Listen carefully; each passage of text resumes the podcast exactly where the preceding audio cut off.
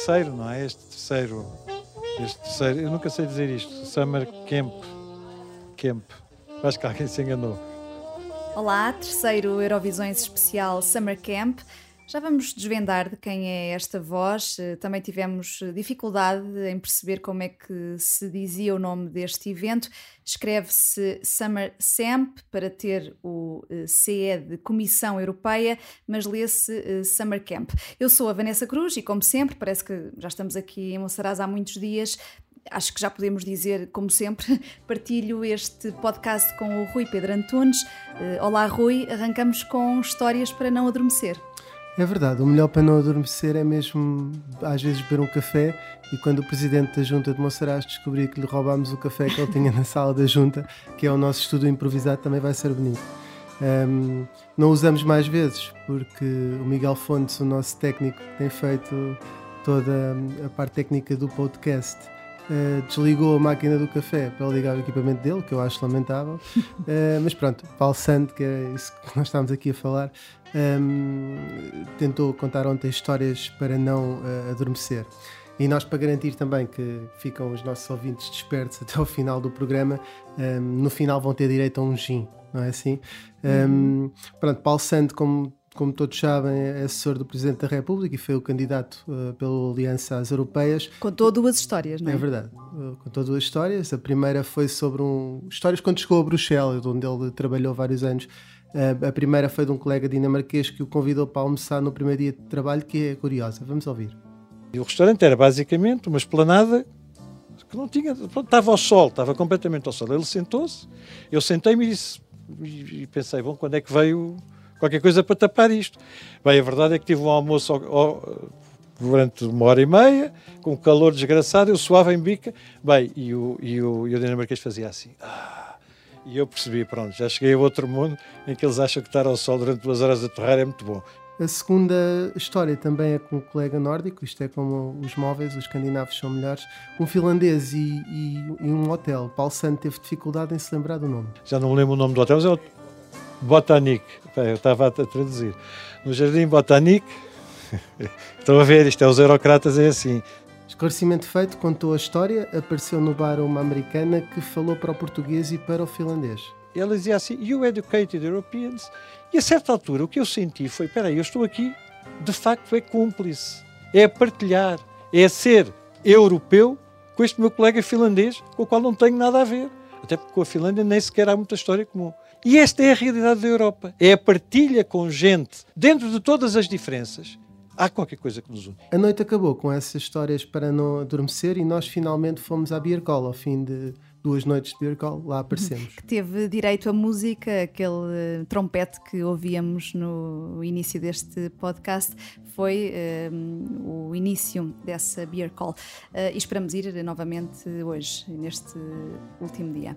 Na verdade, a única pessoa que boa cerveja foste tu, não é? Porque nós optámos pelo gin. Sim, eu sou fiel a, aos eventos. Exatamente, se é beer call, é cerveja é que é para beber.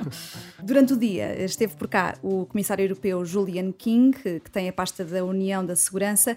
Os jovens fizeram uh, várias perguntas, muitas delas sobre terrorismo e Brexit. Julian King constata que o terrorismo mudou no último ano e meio, um, deixou de ter como protagonistas grupos organizados que viajam para a Europa. Nos últimos tempos, a radicalização faz-se em casa, literalmente em casa, foram mesmo estas as palavras eh, do comissário europeu, ele que apontou qual é agora a prioridade. I think we have to get to the root of the problem.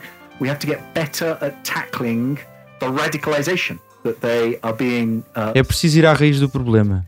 Temos de atacar melhor a radicalização. Esta radicalização faz-se online. That radicalization takes place uh, online. And I think that one of the priorities Uma das prioridades de ação é conseguir fazer melhor para acabar com a radicalização online. Julian King lembrou uh, que o Estado Islâmico também é ainda uma ameaça. Uma ameaça também de outra ordem, mas que também preocupa bastante estes jovens universitários, em particular os alunos aqui do Summer Camp, até porque alguns ou estudam ou querem estudar uh, para o Reino Unido, é o Brexit. Por exemplo, a questão do backstop, do futuro da fronteira entre a Irlanda do Norte e a República da Irlanda. O Comissário Europeu está confiante de que a cooperação vai continuar. Ainda assim, se houver uma saída sem acordo, pode haver um desafio desafio extra foi aquilo que uh, explicou uh, o Comissário Europeu. It's not entirely clear to me Não é totalmente claro para mim que esta situação, caso a saída do Reino Unido seja sem acordo, e não temos ainda a certeza como vai funcionar a cooperação na segurança e partilha de dados. Security cooperation and data exchange and sharing personal data. How some of those não sabemos como é que os mecanismos entre a Irlanda do Norte e a República da Irlanda vão funcionar. E isso pode ser um desafio extra. Logo no início da sessão ficámos a saber, aqui para aligerar um bocadinho a coisa, que se não fosse diplomata, Julian King teria sido barista. Portanto, agora tem aqui um grande cocktail de segurança com que lidar. Uh, e, e, mais do que isso, no bar em que ele gostaria de, de servir bebidas, uh, gostaria também de ouvir a ABBA, que pelos vistos é a música ou a banda favorita dele. Exatamente, Julian King confessou que gosta mesmo de quase tudo dos ABBA. Quem também nos confessou os gostos musicais que tem foi Francisco Guerreiro, eurodeputado do PAN, um, que amanhã vai ter um mini debate aqui no nosso podcast com uma estudante de medicina.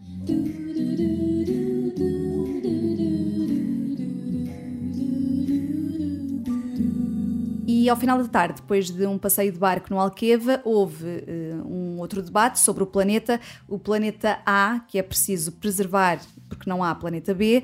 Esse debate foi na eh, Praia Fluvial. Os 40 participantes apanharam 5 mil eh, beatas na praia. E falou-se de, de, economia circular. Perguntaram a Joana Balsemão, vereadora da Câmara de Cascais e que tem experiência na área da sustentabilidade, se será possível em 10 anos reverter a situação que temos agora no que toca às alterações climáticas. Por exemplo, o que aconteceu ao nível do plástico é realmente muito interessante. Eu nunca vi uma uma proposta legislativa ser adotada tão depressa em Bruxelas, tão, tão complexa, num ano. Todas as negociações foram concluídas e não estamos a falar de uma legislação soft, é uma legislação realmente com metas para aplicar rapidamente, que vai uh, à responsabilidade do produtor, que toca no design, que toca na rotulagem, que toca na investigação e desenvolvimento. É muito completa, é muito exigente. Portanto, eu tenho esperança. Joana Balsemão vê assim uma mudança de paradigma na sociedade. Já temos treinadores de bancada sobre eh, as questões climáticas, quase isso é extremamente positivo. Eu sou da altura em que muitas vezes sentimos o desespero de ver as grandes potências a desistir, a abandonar o barco e a pôr em causa a ciência. Depois ficamos mais acalentados quando vemos que, em substituição desses grandes poderes, uh, emergem uh, empresas que levam este, esta matéria muito a e, a sério e emergem as cidades. Vamos continuar a falar de treinadores de bancada, mas noutra área, já a seguir. Ouçam até ao final a entrevista que aí vem para perceberem uma entrevista do Rui Pedro Antunes à segunda Comandante Nacional da Proteção Civil. É uma entrevista editada, a versão na íntegra vai estar disponível no site do Observador. Hoje temos connosco Patrícia Gaspar, a segunda Comandante da Proteção Civil, mas o rosto mais conhecido, pelo menos assim muitas vezes uh, referido. Um, eu, eu ia começar a perguntar-lhe depois dos incêndios de 2017 que foram eh, tiveram uma mortalidade chocante e em 2018 Monchique teve também uma grande área ardida, embora sem os mesmos custos humanos. Um, em 2019 ainda não aconteceu nada de muito, muito excepcional, esperemos que não aconteça naturalmente, e muita gente diz que isto é mais responsabilidade do clima ou do tempo que não tem sido muito quente, esta semana está a ser por acaso, do que propriamente da eficácia da proteção civil. Quem é o principal responsável por estarmos a ter um ano mais descansado em matéria de incêndios? Eu acho que é um conjunto de tudo. Ou seja, um, é óbvio que 2017 foi um ano de, de, viragem, foi o ano que ninguém queria ter vivido, era o ano que nós gostávamos que não tivesse acontecido, mas infelizmente aconteceu. Um, tentámos retirar de 2017, uh, nós, Autoridade Nacional de Emergência e Proteção Civil, mas sobretudo o país, o país, tentámos retirar uh, aquilo que se costuma chamar das lições aprendidas, não é? O que é que uh, podemos identificar aqui como passível de ser melhorado, corrigido, alterado. Estas alterações e grande, grande parte destas mudanças não se conseguem fazer do dia para a noite. Todos sabemos também, obviamente, que uh, a condição meteorológica é decisiva na questão dos incêndios florestais. O clima tem sido uma ajuda, é isso? O clima é parte também desta ajuda este ano, ou seja, uh, nós temos tido uh, períodos de menor severidade, ou pelo menos com condições meteorológicas menos uh, favoráveis à progressão de, dos incêndios e, portanto, temos tido, tirando aquele episódio em, em Vila de Rei, portanto, há, há, uns, há, umas semanas atrás, temos tido menos condições para que os incêndios se desenvolvam com uh, dimensões ou com proporções mais catastróficas. Mas isto também é o resultado das medidas que têm vindo a ser implementadas e, sobretudo, fundamental, queremos acreditar que é também o resultado de uma alteração de comportamentos.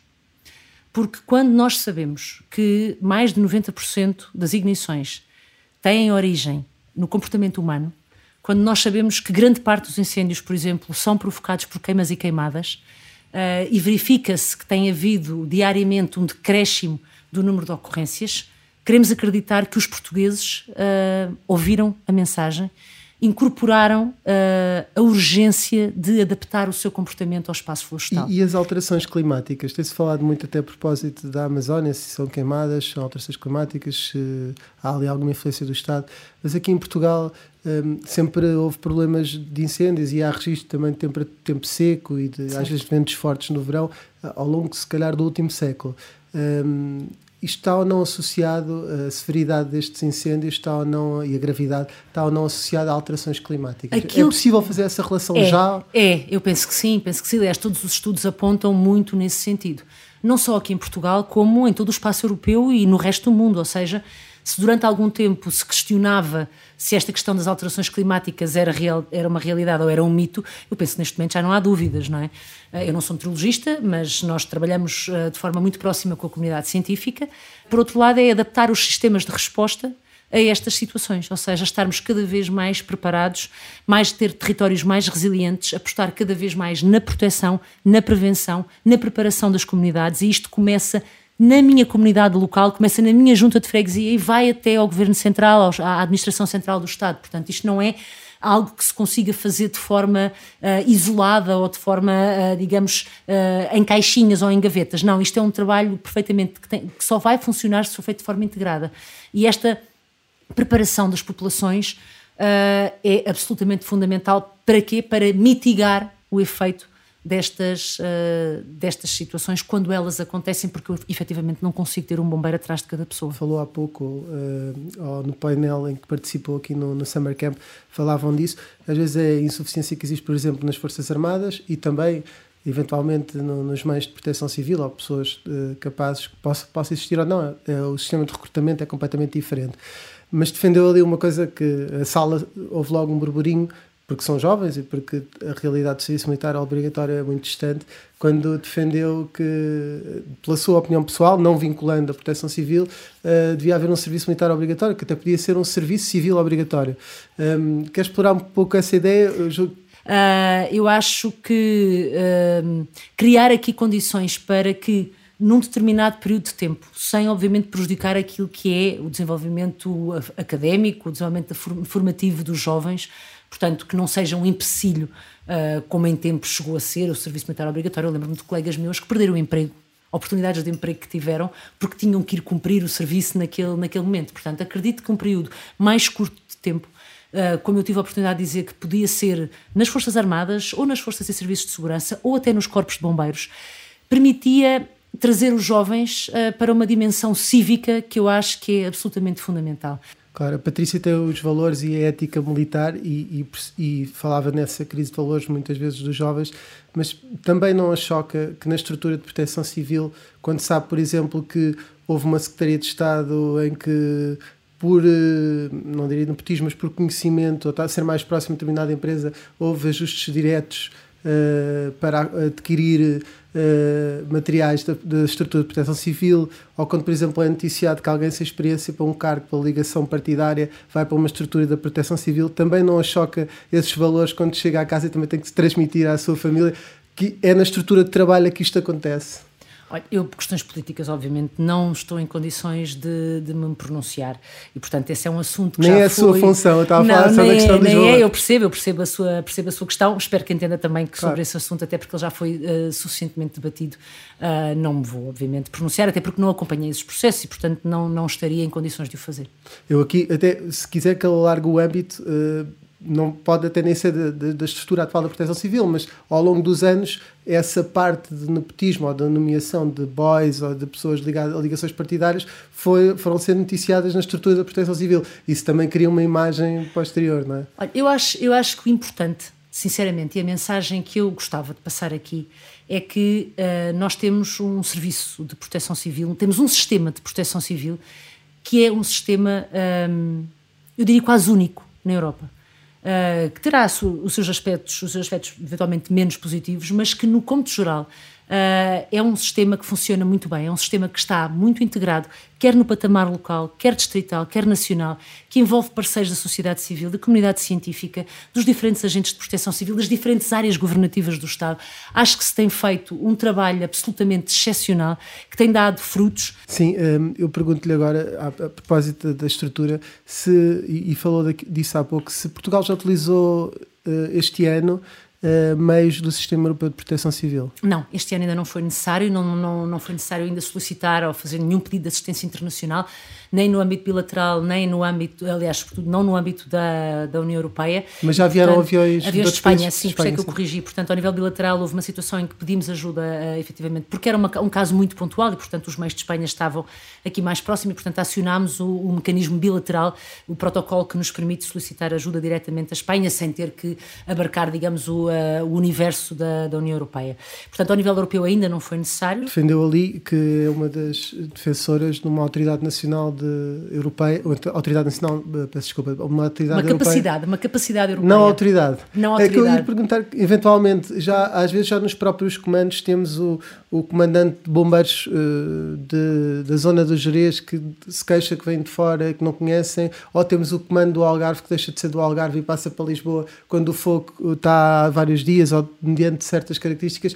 Uma autoridade europeia criaria mais confusão não, ou não? Pois sim, não. Uh, vamos lá ver, não, não foi nunca isso que esteve em causa, nem, nem nunca isso se debateu. O programa do PST das europeias falava claramente de uma autoridade europeia de proteção não, civil. Eu digo ao nível da União Europeia, sim, sim, até agora, nos é? documentos e todas as propostas legislativas que têm sido apresentadas em termos de, prote de proteção civil na área europeia, essa questão nunca se levantou. Okay? É, aqui houve, houve aqui algumas situações em maio, foram utilizadas até politicamente, não sei se exatamente correspondem de forma rigorosa à verdade, mas primeiro em maio, quando começou a época oficial de incêndios, falou-se que dois terços dos meios que deviam estar disponíveis não, não estavam, também não, não foram necessários, e depois já no caso do incêndio de Vila de Rei, que falava há pouco, uh, também houve um deputado na televisão que disse que havia três helicópteros Kamov que estavam também parados. Um, neste momento é possível garantir aos portugueses que todos os meios que existem, tirando manutenções que claro. não são, que são imponderáveis, estão ao serviço e estão disponíveis se houver um incêndio. O, dis o dispositivo exemplo, neste momento está completo. Todo o dispositivo especial de combate a incêndios florestais está operacional, está no terreno. Uh, felizmente não tem havido constrangimentos de maior, houve algumas situações, acidentes com algumas aeronaves que aconteceram, mas isso são, são incontornáveis, portanto, e ninguém consegue prever se vão ou não vão acontecer. Uh, mas, pronto, a garantia que vos posso deixar é que, obviamente, neste momento temos o dispositivo todo operacional. Na última pergunta, sei que já lhe estou a tomar mais tempo que o que pedi. Uh, eh, um, há pouco falou uh, na questão de que as fake news também, e tem muito esse papel da comunicação hum. na proteção civil, que as fake news até perturbam o trabalho e, mais do que isso, às vezes ajudam a descredibilizar o trabalho de, de, dos agentes de segurança e de proteção civil. até disse por graça, que às vezes apetecia-lhe criar um perfil falso para responder a algumas pessoas. Isso tem sido, tem crescido, esse tipo de situações de ou fake Olha, news não, ou... Não, vamos lá ver, eu não tenho, eu não tenho dados estatísticos, não é? Eu não tenho estatísticas, eu não sei quantas fake news já existiram à volta da proteção civil. E, portanto, as fake news aqui são de facto uma realidade e, e portanto, eh, eu peço desculpa pela, pela simplicidade da expressão, mas é uma área com muitos treinadores de bancada, é uma área em que de repente toda a gente virou perito e, portanto, há literalmente muitas coisas erradas escritas e ditas sobre a proteção civil. Muitas muitas. Pode acontecer agora aqui uma situação ingrata de fazer uma última pergunta que fica sem resposta, mas vou fazer na mesma, sobre o caso das golas inflamáveis. Se pudesse, teria evitado a distribuição destas golas no programa Aldeia Segura? Em relação à questão das golas, eu não vou falar mais sobre esse assunto, até porque ele está a ser uh, devidamente investigado por quem direito, há um processo de averiguações em curso e, portanto, não seria correto da minha parte estar a falar nisso. O que de mais importante me parece uh, relacionado com este tema que eu gostaria de deixar aqui, a mensagem mais importante, tem a ver com o programa Aldeias Seguras, Pessoas Seguras. Foi das coisas mais bem feitas neste país nos últimos anos. Uh, e não podemos deixar, honestamente, como portugueses, todos, temos a responsabilidade de garantir que este programa não fica manchado por este episódio das golas. Estando nós no Summer Camp, falamos de Europa e, naturalmente, Rui, de fundos comunitários. É, fomos fazer uma visita a um dos projetos uh, para terminar este terceiro podcast. Conta como foi, Vanessa, essa visita agradável. Tudo começa com uma panela de pressão para destilar o gin. O que ouvimos aqui já é a fase final, o gin charis a ser engarrafado. Um negócio de reguengos de Monsaraz que tem 5 anos e que inovou na produção com a ajuda de fundos europeus. Um investimento elegível de 650 mil euros. Atualmente, 60% da marca já é para eh, exportação. Neste conselho onde decorre o Summer Samp, há negócios cada vez mais com fundos comunitários. Às vezes a grande tristeza que um responsável político sente é as pessoas não terem esse reconhecimento. Que nós aqui em Monsaraz respiramos fundos comunitários. Eh, Monsaraz neste momento está a reconstruir uma das últimas partes de muralhas num projeto que está uh, orçamentado num 1.4 milhões de euros temos, eh, tivemos a aprovação recente para mais 1,2 milhões de euros para a recuperação da Igreja Matriz, eh, que fica no centro de Monsaraz, e antes destes valores, muitos outros eh, foram aqui empregues para que a vila esteja hoje como está. José Calixto, o presidente da Câmara, áreas principais que beneficiam de fundos: o vinho, o ambiente e o turismo aqui no Alqueva.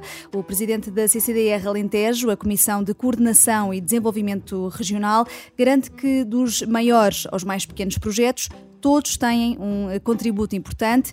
Roberto Grilo também nos falou do Charis Gin e deu ainda dois exemplos de projetos de maior dimensão. Cada um a sua dimensão, todos os projetos são importantes para a região. Poderemos aqui dar dois exemplos, talvez, destes maiores projetos. Um projeto relevante, nomeadamente ao nível privado, que até foi promovido pelo Esporão, e consiste o quê? Nomeadamente na criação de uma adega inteligente do Esporão, para os vinhos uh, tintos de maior volume. São os vinhos que não são premium, segundo os princípios da indústria 4.0. Este é um projeto que envolve cerca de 7 milhões de euros de investimento total. Ao nível do setor turístico, existem vários exemplos, mas existe aqui um, talvez, que gostaria também de deixar, que é a aldeia flutuante de Alqueva, que é promovido, promovido pelo domínio imaginário é também um projeto que é muito diferenciador no setor do turismo. O último balanço aponta para 54 projetos já com investimento direto, 12 milhões de euros aprovados e 8 milhões e meio do Fundo FEDER, o Fundo Europeu de Desenvolvimento Regional.